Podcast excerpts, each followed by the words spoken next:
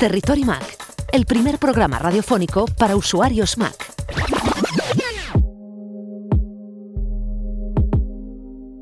La cuestión de esta semana en el consultorio está relacionada con una recomendación para las fundas del iPhone.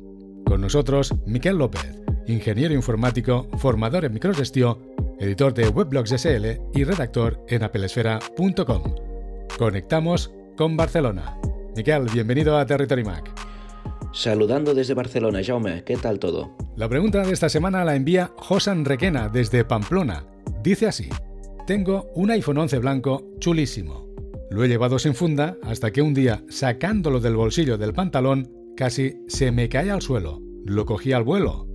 Para seguir viendo la parte trasera blanca, le he comprado una funda transparente de Apple. Pero no sé cómo, en ocasiones, parece que al cogerlo me resbala de la mano. Y no me fío. ¿Qué funda me recomiendas?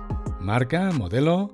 En el peor de los casos, ¿las fundas son fiables? ¿Con funda vale la pena comprar un protector de pantalla?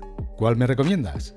Bueno, aquí la verdad es que el tema de fundas, protectores de pantalla, esto es un mundo para cada persona, cada, usuario tiene sus manías, sus preferencias, hay gente que prefiere fundas de piel, gente que prefiere fundas de silicona, de goma, de plástico. No hay una funda mejor o peor eh, a nivel absoluto. Es sencillamente que hay fundas mejores y peores para cada persona. Cada persona tendrá sus, sus preferencias.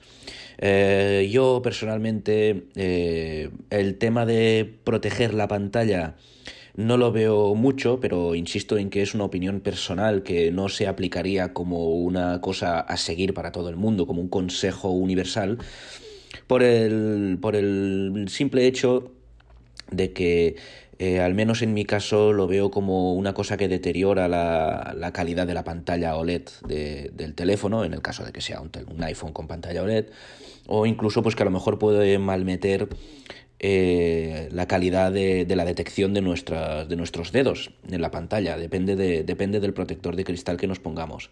Ahora, también es verdad que si somos una persona torpe, una persona que, pues que no podemos evitar que el teléfono se nos caiga cada dos por tres, eh, pues en ese caso sí que recomendaría una, pues un buen protector de pantalla para evitar que la pantalla del iPhone se rompa y una funda pues que proteja contra, contra esas caídas. Eh, yo personalmente tengo un iPhone 10S y no le he puesto ningún protector de pantalla, pero sí que lo tengo protegido con la funda oficial de silicona de Apple, que es la que siempre me ha ofrecido más durabilidad. Uh, más allá de la estética, más allá del material. Además es una funda que no me resbala demasiado los dedos, que es algo que yo también aprecio bastante.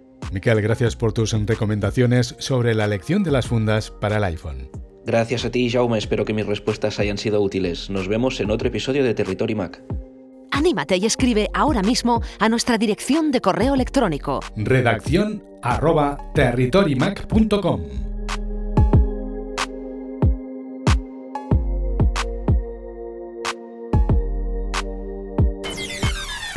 Sintonizas Territory Mac.